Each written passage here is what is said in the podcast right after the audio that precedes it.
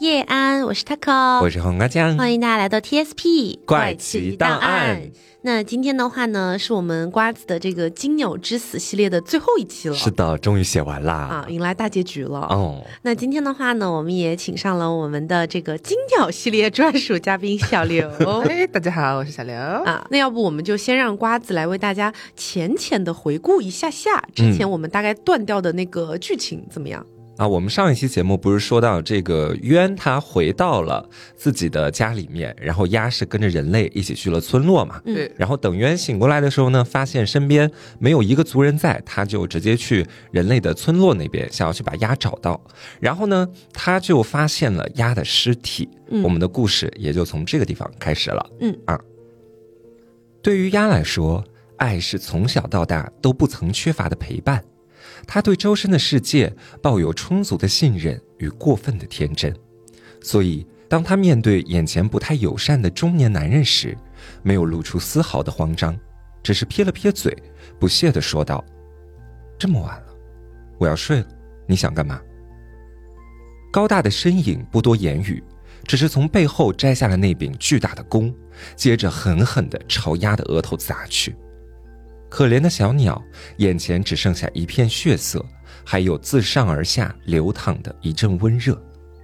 接着，这个中年男人从身上的箭袋中取出一支利刃，像一根小树深深扎进泥土般，让其与鸭的胸口融为一体。事儿做得不错，麻利，也算是给了这孩子一个解脱。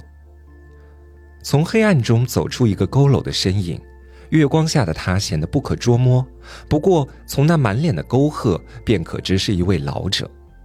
中年男人叹了口气，招呼从屋里窥探已久的妇人，让他带来一盏烛火。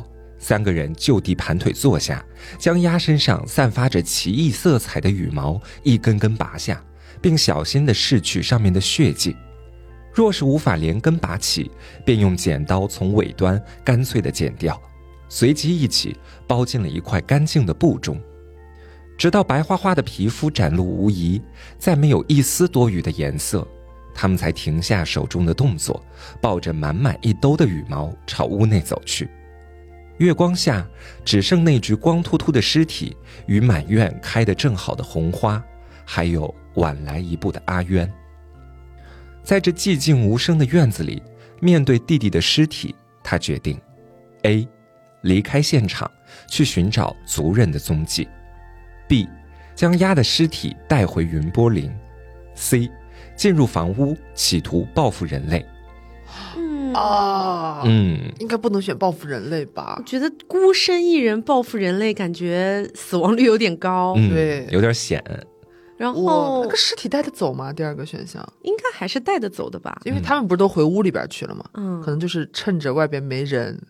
赶紧抱着走，因为出于我个人的角度，我会有点不太忍心把弟弟的尸体丢在这里，然后我先去找别的族人，嗯，因为我不知道弟弟的尸体后面还会不会遇到什么其他的情况。对，所以如果是我的话，我应该会选把尸体带回云波林去。啊，好，留那边呢？一样的一样的是吧？呃，我们来看一下，先来看一下你们两个的选项吧。嗯啊，把鸭的尸体带回云波林。此时的渊感觉被抽干了力气。全然忘记来村落里是为了寻找其他族人，他像丢了魂一般的抱起鸭往外走。他知道鸭想回家，就算死去了，他也要沉眠在云波林的土地里。这样到了夏天，至少有悬铃木为他遮住刺眼的阳光，至少有许多家人朋友陪伴。虽然不能说话，却总可以听到大家说笑，这便足够了。只是没走几步路，那高高的围墙便拦住了渊的去路。是啊。这由人类造起的桎梏，终究是无法跨越的。忽然，他踢到了一个小小的硬物，渊吃痛地朝下望去，是一把锋利的剪刀，不知道被什么人丢在了这个地方，刀刃上还闪烁着点点血光。获取物件，一把锋利的剪刀。OK，可以防身了吗？所以我可以理解为是渊带着鸭的尸体，然后飞不出人类的围墙。对。他原本进来的时候是他自己一个人扑棱翅膀飞进来的，在上一篇故事里有写到，金鸟的飞行能力如此之弱吗？有一点负重就飞不了太高。对，因为围墙还是挺高的。嗯，我们再来看一下 A 选项哈，A 选项离开现场并寻找族人的踪迹。渊的泪水溢满眼眶，借着月光看见鸭的额头还有一片暗红的淤血，他抬起羽翼，轻轻地抚了上去，像是要拂去灰尘一般，想要擦拭掉这多余的颜色，但这一切都是徒劳。突然，从远方传来急切的脚步声，像是有什么要紧事一般。渊也顾不得面前的鸭，迅速钻到了身边的一小块灌木丛中。来的是个人类，很陌生的面孔。他慌忙地打开门锁，那副生疏的样子一点也不像这户人家的主人。冲进院子后，他四处搜寻着想要的物件，没一会儿就发现了地上的鸭。之后，像提起一袋垃圾一般，把鸭的身体抓了起来，快步走到不远处的井边。伴随着扑通一声响，渊亲眼看见鸭被丢进了黑暗且逼仄的古井当中。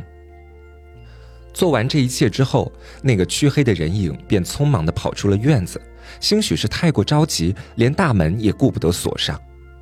渊从灌木丛中钻出来，赶紧跑到了古井边。向下看去，是一望无际的黑暗，他忍不住大声啜泣了起来。就在此时，井底亮起了微弱的光芒，它忽闪忽闪地向上升起，渐渐爬到了渊的面前。在一片微光中包裹的是一颗淡绿色的水晶球，从外朝里看去，像是坠入银河般深邃无比。获取物件，压得精魄魄。哇！而且他好像还可以从大门离开了。嗯，对啊，这个比较重要，这个精魄不能算我选的 A 吗？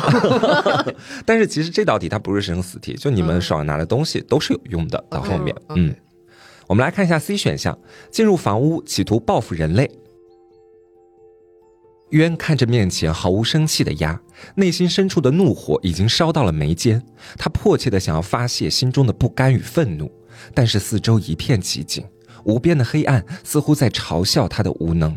一边想着，渊已经朝着房子里走去。他用坚硬的利爪踹开早已露出裂痕的木门，里面仍是一片黑暗与死寂的蔓延。在房内的墙壁上挂着各式各样的武器，有刀、弓、箭。他就下定决心要带走其中一件。今夜无论如何都要找个人类为鸭偿命。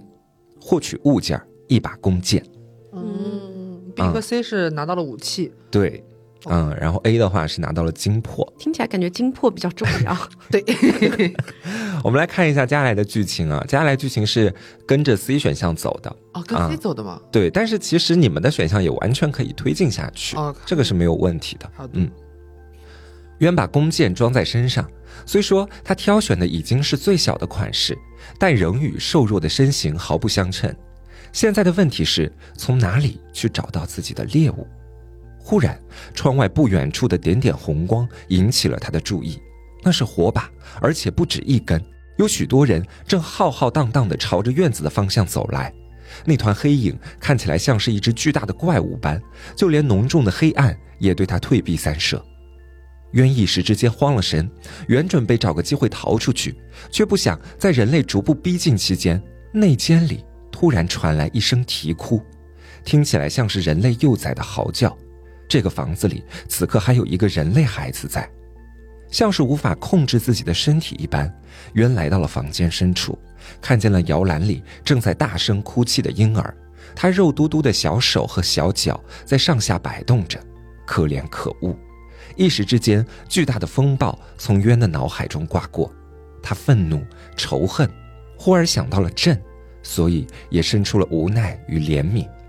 此刻，他决定：A，用身上的武器将面前的孩子杀掉，为牙报仇；B，无法下手，转身向外走去，找机会逃出房子。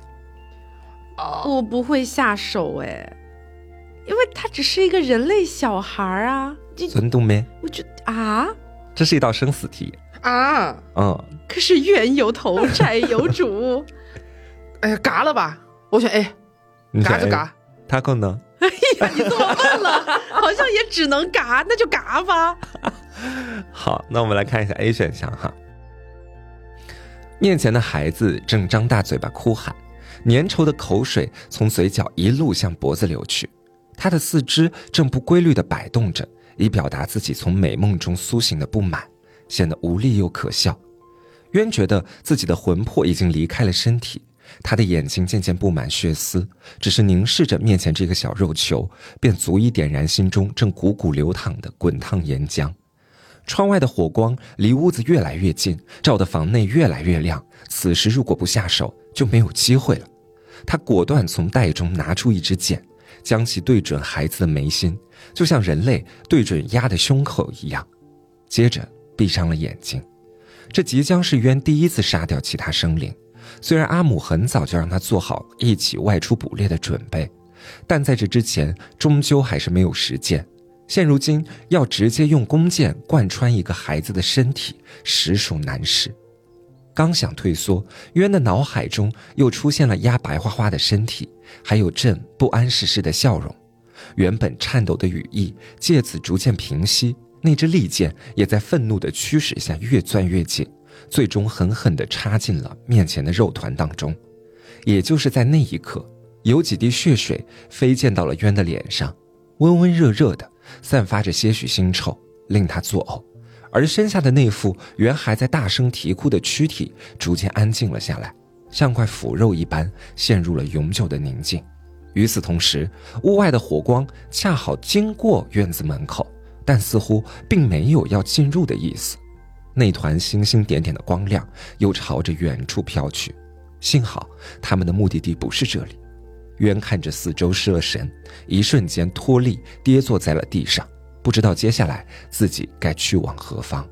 啊，这是 A 选项的这个具体指向。然后接下来到 B 选项，啊，没有办法下手，转身向外走去，找机会逃出房子。他应该要被抓住嘎掉了吧？哦，渊不知道这个孩子的父母是什么模样，但他们或许就是杀海鸭的凶手。他很想杀掉这个孩子。看着他的血从体内流出，看着他白花花的身体像垃圾一样被丢在地上，只是临动手前，渊迟疑了，因为他从来没有伤害过其他生灵，也不知道当手中的武器落在这个小小的肉团上会发生什么样的事情。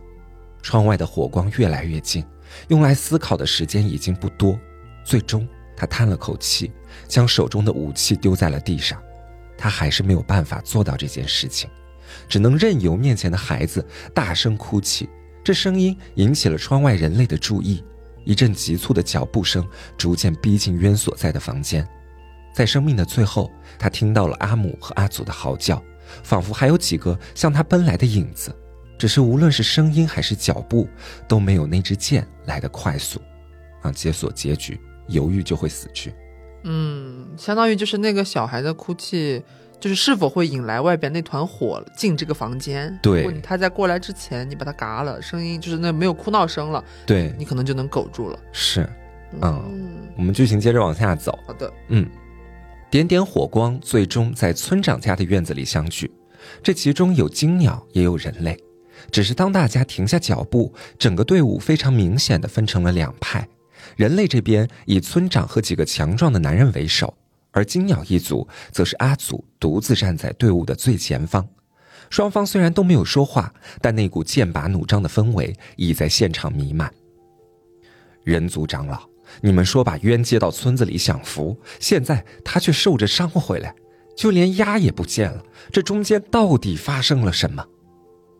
阿祖的声音并不大，但是格外冰冷，紧紧盯着面前比他矮一个头的村长，看起来一定要问个明白。与阿祖强大的气场相比，与之相对的村长则明显弱势了许多。兴许是他心中本就有愧，只能不住的叹气。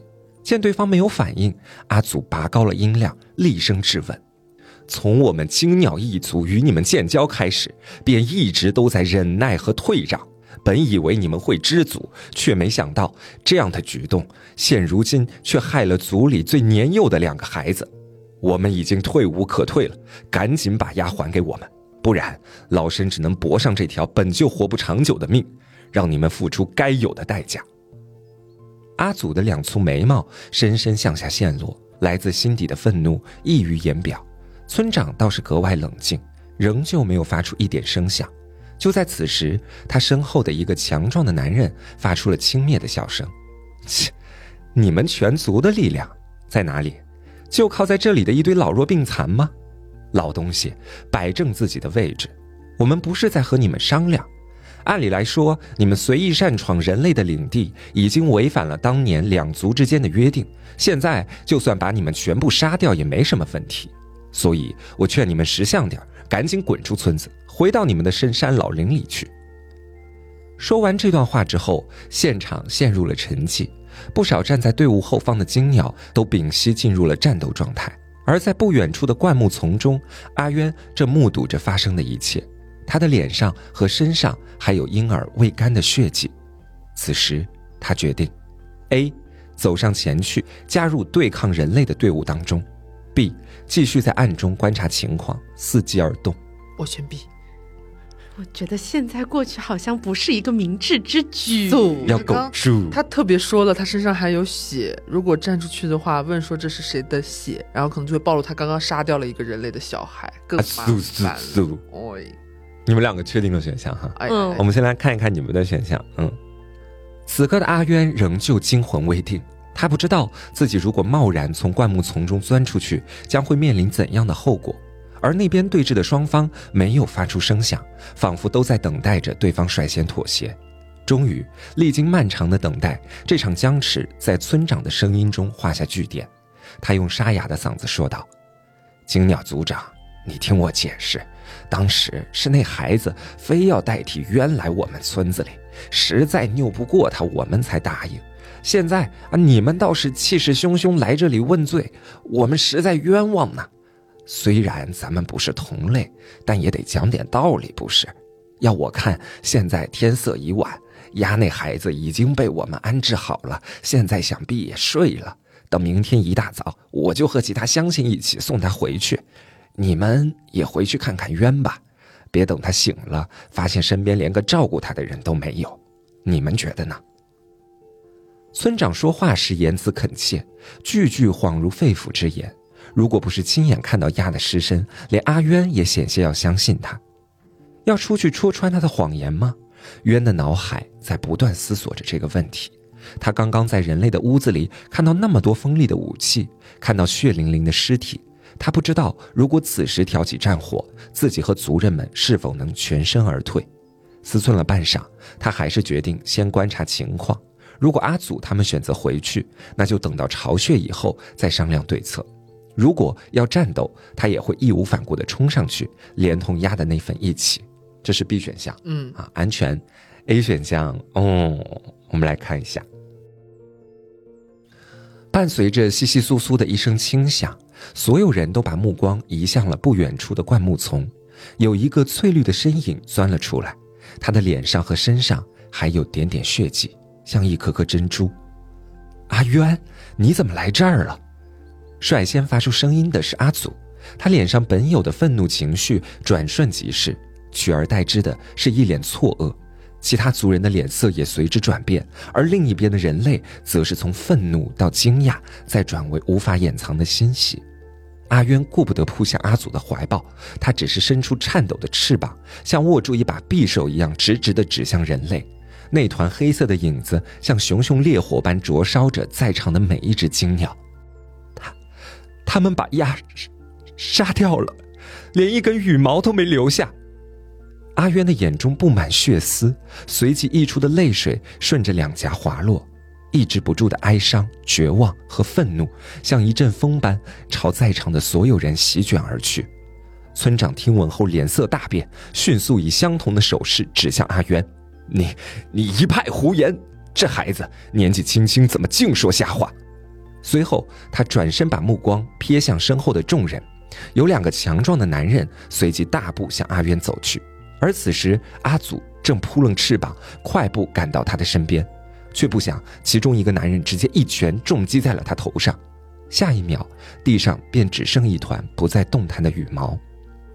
阿渊的脑袋里嗡嗡作响，他看到那双将阿祖击倒的手狠狠将自己推倒在地，随即便被扼住了喉咙。四周的族人终于不再沉默，他们张开翅膀，快步向人类的方向冲去。而另一边的村民在此时显得格外奇怪，他们非但没有迎战，反而纷纷向村长家里撤退。很快，那群在最前方冲锋陷阵的精鸟便纷纷停下了脚步，随即是整个大部队恍如急刹车一般的停滞。人类从屋子里拿出了一支支弓箭，他们在箭的头部还包裹上了布团。远处的黑影拿来一根火把，先是把其中一支箭的顶部点燃，随即那一朵小小的光亮随着箭与箭的传播，很快照亮了整个院子。嗖的一声。不知是谁先耐不住性子，将一条火蛇射进了最前方族人的胸膛。阿渊想要发出尖叫，但那只手的压迫让他想要正常呼吸都成了难事。仔细一看，率先射中的金鸟是阿富，准确的说是在一片烈焰中手舞足蹈的阿福。与之相伴的还有他凄厉的嘶吼与惨叫。随后，一条条火蛇倾巢出动，快速且精准地吞噬着最前排的金鸟。现场火光冲天，他们尽数阵亡。后排的族人早已没有了向前冲的勇气，他们有的试图朝天空飞去，但很快便被击中，狠狠地砸在地上；更多的则是被吓破了胆，跪在地上请求人类的原谅。人们将放弃反抗的金鸟五花大绑，运进了屋内。这是阿渊见到所有族人的最后一面，下一秒他也陷入到了昏厥当中。啊。嗯，这是 A 选项。所以人类，呃，我这里有个疑问哈，就是比如说人类杀死鸭，嗯，他们的目的其实也是拿走羽毛嘛？对。那他们这样光光用火箭，就是火带着火的弓箭，嗯，那不是有很多的羽毛都被烧掉了吗？但是没有办法呀，就是他们需要去起到一个杀鸡儆猴的作用。大战在即，那直接用弓箭不就可以了吗？直接用弓箭的话，可能对他们的威慑力不会有那么强，因为他们现场还是集结了很多的金鸟，他们必须要就在我的设想里面哈，他们要研发出一个杀伤力更强的武器，达到一击毙命的那种感觉。哦，嗯，我觉得人类可以考虑一下淬毒，读也可以。对，好，我们接下来继续往下走哈。阿祖的目光看向了远处寂静的山林，如果渊没有猜错，那一刻他是在担心自己。随着一声沉重的叹息，金鸟一族偃旗息鼓，浩浩荡荡地朝着回家的方向走去。阿渊紧紧地追随着他们的步伐，在刚进云波林不久之后，就迫不及待地窜了出来，惹得四周的族人一片惊呼。待大家看清楚面前的孩子是阿渊时，迎接他的首先是阿祖的一个温暖的怀抱，以及朕从队伍中冲出后的欢呼。他还不知道刚刚发生了什么，只是沉浸在和姐姐重逢的喜悦里。随后，阿父和阿母也涌上前来，他们湿润的眼睛中透露出担心的神色。此时，关于鸭的消息像一根刺般梗在阿渊的喉头，他甚至不知道该如何开口。只是或早或晚，面前的族人们终将知道这个消息。而很不巧的是，他就是那个信使，阿祖。喊出这个称谓时，阿渊已经略带哭腔，随后他的情绪像洪水猛兽般倾泻而出。对不起，对不起大家，如果去的是我，现在就是鸭好好的站在大家面前。对不起，对不起。阿祖已经察觉到话语中的异样，他用柔软坚实的翅膀扶住了摇摇欲坠的阿渊，用关切的语气问道：“好孩子，别怕，别怕。”告诉阿祖，发生什么了？鸭怎么了？渊的脸一直低垂着，看向地面。此时的他心中无比内疚，在漫长的岁月里，鸭已经成为了自己身体的一部分，而这几天是他亲手把鸭送上了绞刑架。最终，那句话还是得由他亲口说出来：“鸭，鸭被人类杀掉了，我亲眼看到的。现在它在黑黑的井里爬不出来。”它浑身白白的，没有羽毛的话一定会冷吧？阿祖，阿祖，阿父，阿母，快去救救他，救救他！下一秒，渊便陷入了昏厥。等他再次睁开眼时，只能看见漫天的火光、朱红的山岭，还有身边双目紧闭的阿祖，周身被步步紧逼的火蛇包围。仿佛下一秒就要将他们吞噬殆尽，远处传来族人的嘶吼与惨叫，以及不间断的嗖嗖声，那是风被撕碎的哀嚎。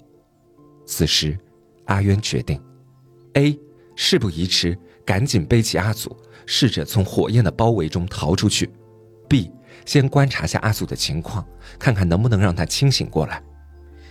B 吧，但是怎么背着他逃出去呢？因为前面不是连那个鸭的尸体我们都没他有都抱不动。抱不动，然后飞不出去，那那这火光冲天，我要如何观察一下吧，因为我感觉瓜应该会就是安排一些阿祖会不会有什么遗言，就是我劝你们三思而后行。啊，啊？你就是他和我刚刚说那个点是对的，就是他们确实是，如果他抱着阿祖很难飞出去，对啊，但是他是有一个点可以帮助他的什么精魄呀。啊？对，啊，等于是他是在这个每个地方每个金鸟都有自己的精魄是吗？对，但是哦当时的那个精魄是被阿渊收下了的。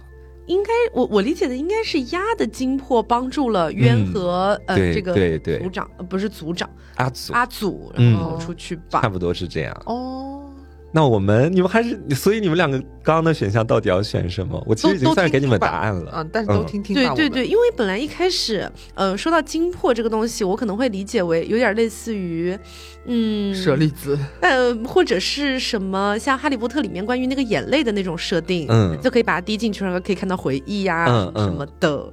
但是如果说有一些物理上的作用的话，它有一些魔法的话，OK，我你不欣赏？好，我们来看一下这个 A 选项哈。渊也不知道在他昏迷的间隙到底发生了什么，他只知道现如今许多族人正在死去，如果不赶紧离开，在人类到来之前，他和阿祖就会被火焰吞噬殆尽。当阿祖的身体压在他瘦弱的背上时，竟比想象中的要轻了许多。平日里，阿祖总是念叨：“哎，老了就是活一口气。”在此刻得到了应验。所幸那口气现如今仍在他的耳侧流动，四周的火舌仍在不断逼近，树枝断裂的声音好像毒蛇的嘶吼，到处都是跃动着的鲜红，没有留下哪怕一个突破的出口。背上的阿祖气息有些微弱，渊也在一片浓烟中止不住的咳嗽，眼泪不受控制的夺眶而出，一时不知那些水珠是来自于心底的绝望，还是四周烟雾的刺激。就在一筹莫展之际，渊的胸口泛起了点点荧光，它与周边的红色格格不入，虽然只有一小片光源，却格外引人注意，像是有风的托举，那光源缓缓升起，向四周伸出了无数纤细的触手，先是将阿渊紧紧包裹住，外界的浓烟与热浪便无法再侵袭他们的身体，只留下火舌在一墙之外无力的挑衅与咒骂。紧接着，有几根触手一路向远处的玄灵木蔓延而去。阿渊这才注意到，在不远处，玄灵木正被大火逐渐吞噬，有许多忽闪忽闪的绿色光点，像流星一样从枝干里向外飞去，之后化作雨点般涌向同一个方向。而那些触手则像母亲一般，将每一颗流星都揽进了自己的怀抱，仿佛正在积蓄着能量。就在此时，阿渊感觉有一股力量将自己托举而起，那些缠绕在身的触手带着他和阿祖一起飞到了半空中。下方的火焰虽然仍在向内圈灼烧，却已经拿他们没有任何办法。玄灵木像一个呼唤游子归来的母亲，触手是他无限延长的臂膀，将他们温柔地揽进最顶部的枝桠当中。阿渊站稳后，小心地把阿祖安置在身旁，让他的头靠在自己的肩膀上，顺势朝下方望去，有三五个人类正挥舞着巨大的斧头，想要将玄灵木从根部砍断。完了，完了，一切都完了！玄灵木与金鸟一族共存亡，无论如何都不能让他们伤害玄灵木。正当阿渊准备飞下去与人类决一死战时，他感觉自己的翅膀被紧紧攥住，是阿祖。他双眼紧闭，嘴唇干涸，但仍用最后的一丝力气将阿渊摁在树干上。他缓缓开口，语气中充满着无限的怜惜与疼爱。好孩子，告诉阿祖，你去人类的村落，除了找鸭之外，有没有做什么别的事情？渊低下了头，沉默了一会儿，用极小的声音说：“我，我还杀了一个人，是个孩子，一个人类幼崽。但旋即他抬起头看向阿祖用力微张的眼睛，两行热泪从眼眶中缓缓流下。但我不后悔，是他们先把鸭杀掉，拔去了所有的羽毛，还丢到了井里。我们虽然打不过他们，但也要让他们付出该有的代价。说完这段话后，阿渊已经哭得上气不接下气，他不得不一次又一次地重新在脑海中回想起鸭死去后的惨状。阿祖的眼里仍有万分的慈爱，他用颤抖的语翼轻轻抚摸着渊的头，像从前夏夜入睡时那样，在他耳边轻轻说：“我们阿渊做的没错，我是说让鸭替你前往人类村落没有错，那是你在保护自己；杀掉那个人类孩子也没有错，那是你在保护我们金鸟一族最后的尊严。”只是那个孩子确实无辜，不过现如今的我们，又何尝不与他一样呢？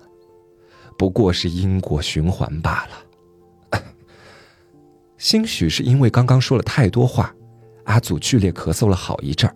当他再抬起头，羽翼上已经满是鲜血。渊看到后，先是错愕，随即紧紧抱住了阿祖，把头埋进了他的怀里，脸上湿哒哒的，不知道是血。还是眼泪。渊儿，走吧，不用带上我，会成为你的累赘。这片林子已经不适合我们生存了。今天人类是要将我们赶尽杀绝，你留在这儿，以后这个世界上，怕是真的再不会有一只金鸟了。阿祖一边轻拍渊的背，一边小声喃喃。没等怀中的小贝回答，他又自顾自地说了下去。你也知道，阿祖剩下的时间不多了，玄灵墓也快要倒塌，你也要赶紧做好决断。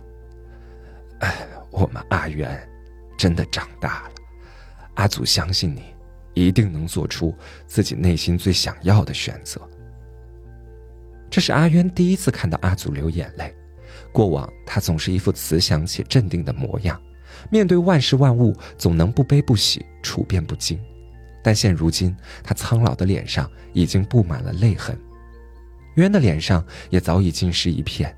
他重重地叹了一口气，随即轻轻松开与阿祖紧握的双翅，带着所有族人的蜥蜴，试着在枝桠上站起身来，将所有羽毛尽数舒展。忽然，阿祖像是突然想到了什么，他扯了扯自己的孙女。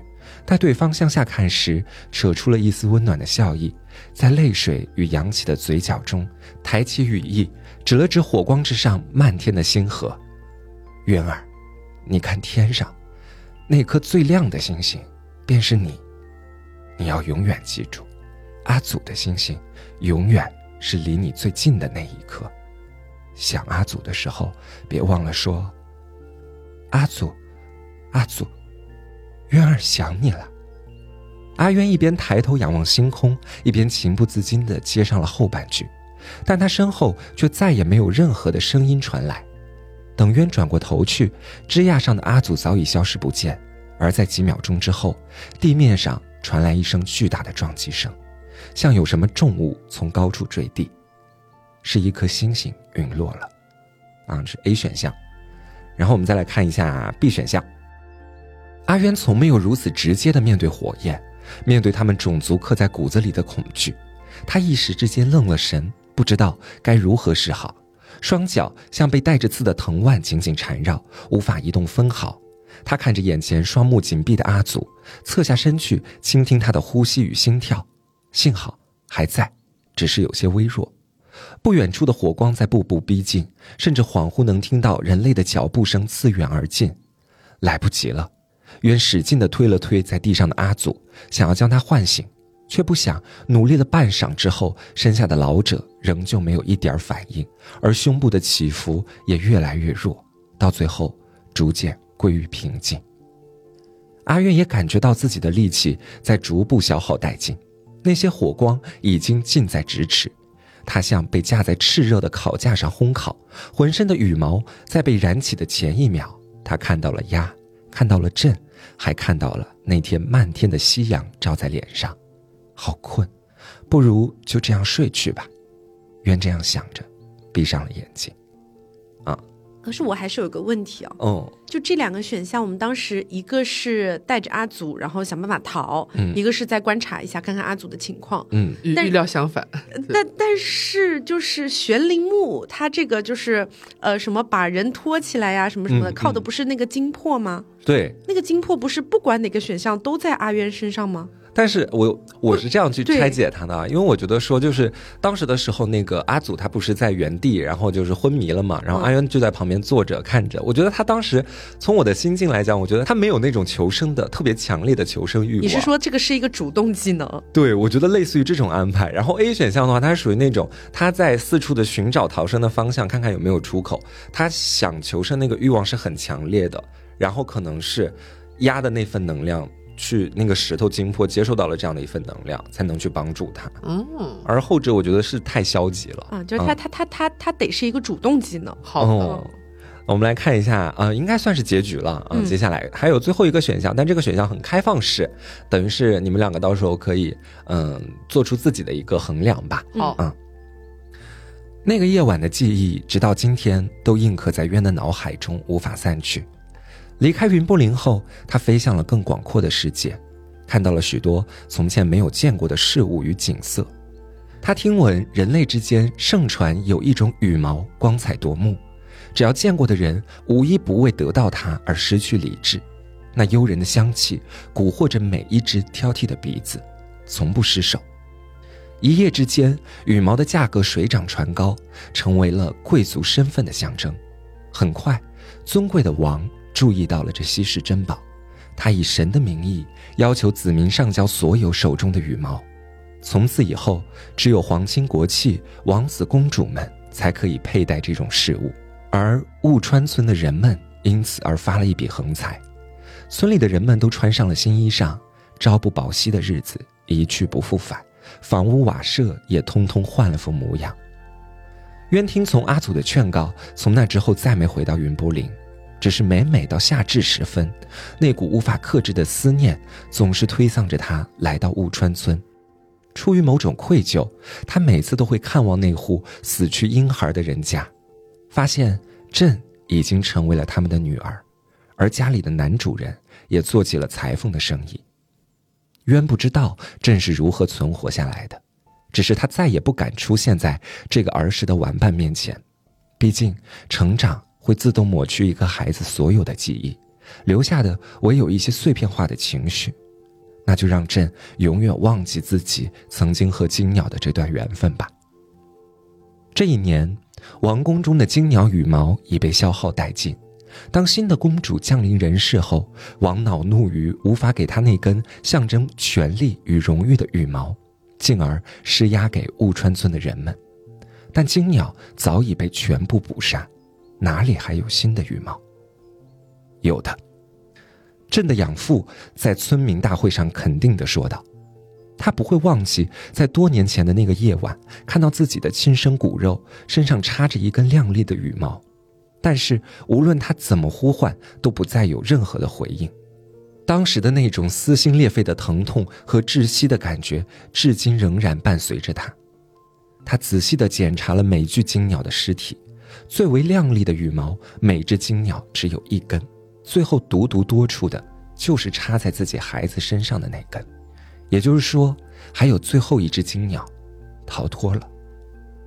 这么多年，他都在寻找杀害自己亲生骨肉的凶手，为此，他刻意收养朕为自己的孩子，进而发现每到夏至时，家周围总会弥漫起那股熟悉的异香。只是等他匆忙寻找时，气味的来源早已不见踪迹。但他是最精明的猎手，也是最忠诚的复仇者，所以他拼命细嗅，来到了云波林，来到了那棵已不能称之为玄灵木的古墓边。林中的树木早已冒出了新芽，但那些翠绿的身影却早已消失不见。他想到了那个计划，以养女为引的计划，或者说这是一味药，治自己心病的药，也是拯救村落的良方。是夏至之后的早晨，云波林入口的那张禁止进入的公告牌仍像个守卫般静默伫立，一个纤细的身影从他旁边疾驰而过。此时太阳刚刚升起，但少女的额上已经满是汗珠。阿许，不，我们还是叫他朕吧。步履匆匆地进入了林中，他想起了一些碎片式的过往，脑中有好多张和昨天见到的妖怪长相非常相似的脸，还有鸭、渊、阿祖等好多奇怪的昵称。只是再往下想，便再也无法记起分毫，所以他想回到昨夜一切发生的地方，看看能不能再想起些什么。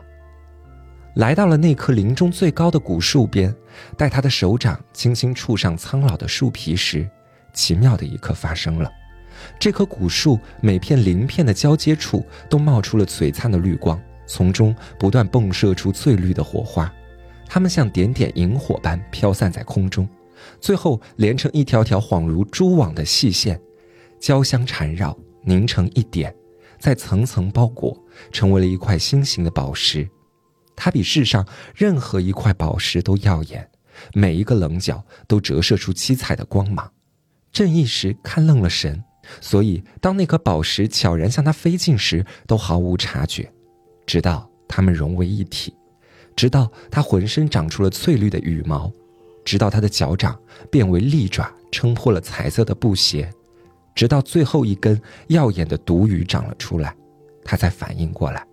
从前所有的记忆在一瞬间涌入脑海，包括那晚无尽的大火和昏迷后触不到底的黑暗，而眼前那棵原本遮天蔽日的树木正在不断萎缩，最终化为了一颗匍匐在地上的小芽。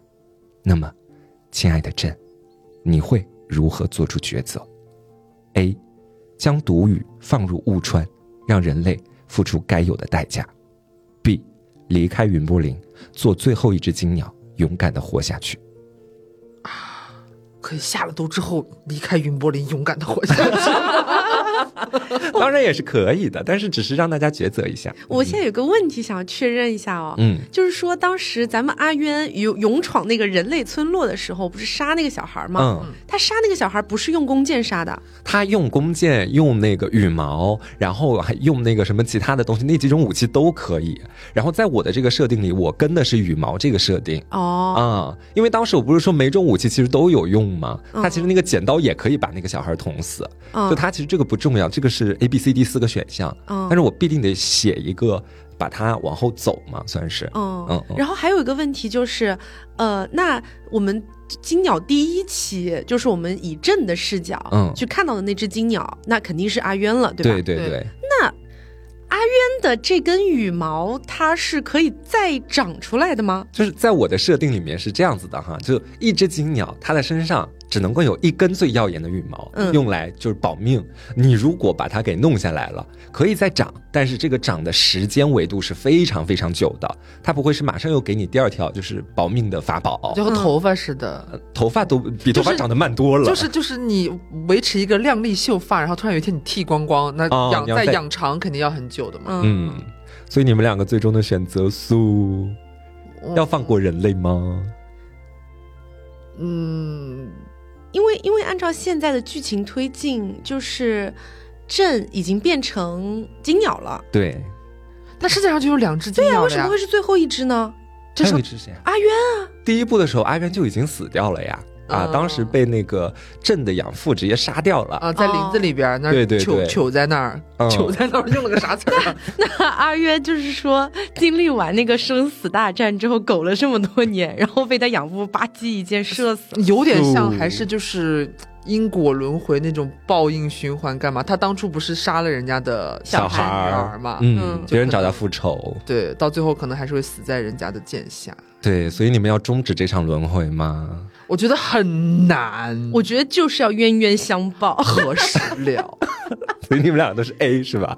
对，我觉得其实不瞒你们因为我觉得两者不冲突。嗯，对，我也觉得不冲突。就就是，难道说我们放了毒之后就必死吗？呃，也不是啊，就是你们现在其实这个提问的就是要不要放毒，就可能我在当时写这文章的时候，我原本都是不给你们选择的，我就是直接给他读完了，我就已经后面我觉得不行，还是给大家一个选择的权利，不要一下把一村子的人全部就是都祭天了，也有一些很无辜的存在了。但是我觉得就是从某种角度上来讲，就他们两个族群之间就一直在打，一直在打，嗯，他们互相之间来回这样搞的已经我觉得扯不清楚了。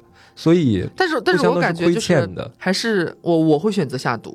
嗯，就是如果说他身为一个人类小孩，然后最后变成金鸟了嘛，嗯，但是他不是到后面他最后的什么那些记忆啊，他等于是在成长的过程当中其实已经有点忘记了，然后终于在那个时刻他记起了所有，那么他变身金鸟的那一刻，哎，就是他，我觉得是他的一个物种完成的一个进化，对，一个里程碑，他应该是可以完全共情到说，就是因为不管前面提到什么冤冤相报还是怎么样的啊，从我们前面的这个人类和金鸟的这个这场。最终的这场杀戮之战，包括它的起因究竟是因为什么？嗯，都是因为人类的贪婪、贪得无厌，就是心中完全没有没有任何道理可讲。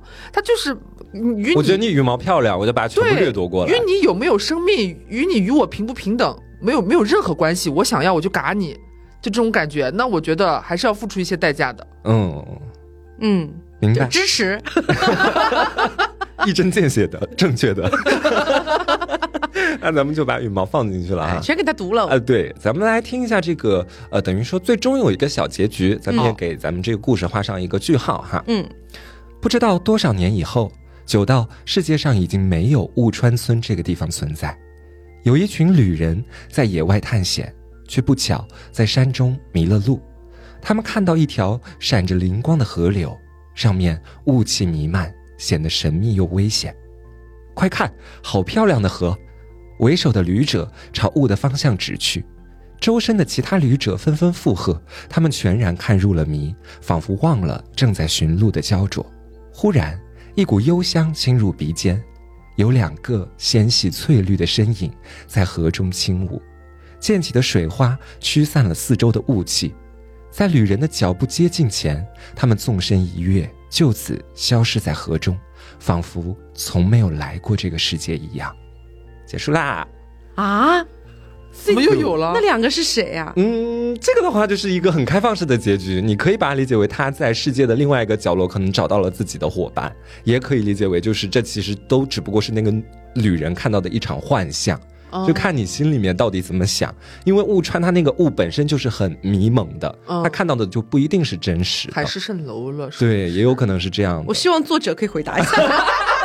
作者没有办法给你回答，因为我觉得就大家想要的答案不一样。像我的话，我可能会喜欢一点带 B E 的那种感觉，就是他们其实看到的，对，都是荒凉一梦，都是假的，都是那个雾气的影子。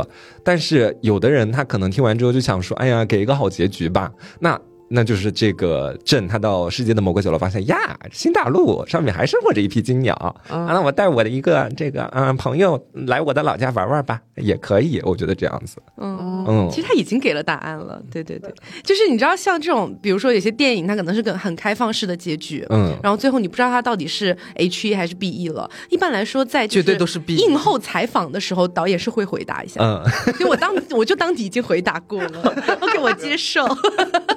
而且其实我觉得中间就是呃阿渊到达人类村落，然后要杀那个小孩的那个 part 的时候，嗯，哎呀，我不知道怎么说，就是我到现在还是有点难以接受这样的剧情。嗯，虽然说我知道阿渊他慢慢的是走上了有一点黑化啦，或者有点自私啦，或者什么的。然后他弟弟的死给他的冲击也很大，但是你知道，就是他在延续一种恶，他也在伤及无辜。对对对，而且会给我一种什么感觉？你就是一个新生儿，一个婴儿，他代表的其实是很纯粹的一些善良也好，呃，纯净洁白的一些东西，因为他没有被污染过嘛，他其实也完全不知道人类和金鸟之间发生了什么事情。然后阿渊最后痛下杀手，不管他的原因是因为什么远处的火光还是什么的，但是我觉得在那。一个刹那，阿渊已经把自己的善念给杀了。对，我是这种感觉。哇，你真的好适合做评论家，就是就是，我只是创作了一篇故事而已，但是你从中剖析出了人性，一个过度解读。过度解读很好解读的，但是我觉得听你这么一讲，确实是。只不过如果我当时想到你的这一点就好了，到后面我应该会把阿渊就是完全摒弃掉自己善良的那一面，更加突出来一点。嗯，这样的话他这个人物会更鲜明。没关系，还可以有重映。我觉得杀掉我可以理解，我当时是有一点错愕，但是其实我很快接受了这个这个剧情的安排。就是我设想的话。如果真的是我，如果亲眼在上一分钟我看到人类把我的亲人就是拔的一根毛都不剩，然后还丢进井里，那种那种愤怒那种感觉应该是冲上头了。对，然后包括你看到和它同一个物种，你可能那时候你没有办法真的想到说，哦，它是一个全新的生命，它还很小，不管它什么无不无辜怎么样，它就是人类，他们就是一伙的，他们都一样坏。就是那时候，在一个金鸟的心里边，是所有的人类，他就是，他可以说他就是一个人。他就是他就是一个独立的东西而已，就是那个坏的东西，所以他我我可以理解说，在那个时刻，他最后还是决定痛，所谓痛下杀手。对，我觉得其实你们两个讲的是两个不同的角度，刘的角度是呃作为角色的角度，剧中人角度，就是他把自己设身处地的带入到了阿渊的角色里，他会做出那种决定。然后扣子他其实我可能出去还再找再找两个傻子，这么这么狂暴啊你！然后 cos 他其实是站在一个读者角度的，对他其实是站在一个外界的，就那个墙之外，他去审视里面的人物去看待观察者，嗯，对，作为一个观察者，其实我觉得大家站哪个角度看都可以，你都会有一个不一样的思考。或者想法，嗯对。然后我个人感觉啊，就是呃，我这只是算贴脸开大吗？是吗？没有要贴脸开大的意思，就是我感觉整个故事其实很完美，然后整体的逻辑啊什么的也都很 OK。一般先讲前面这么多好话，后面就必定会有很难听的话。没有没有没有很难听，我就是一直在期待着这样的一个角色，但他好像最终都没有出现。嗯，就是我感觉所有的金鸟，金鸟这一个。族群，嗯，就太善良了，就感觉没有一个坏蛋啊。对我一直以为在金鸟里面可能会出一个，或者说冤他最后会变成一个非常非常作恶的一个角色，但他其实也还好。嗯，对，所以就让我感觉就是你想让他索性封批了是吧？对对对对对，就是感觉从头到尾是一直是人类在对金鸟做很不好的事情。嗯，虽然这确实是可能整个故事想要表达的内容，但是会让我感觉。我懂，有些过于脸谱化了，其实是。哎，我没有这么讲。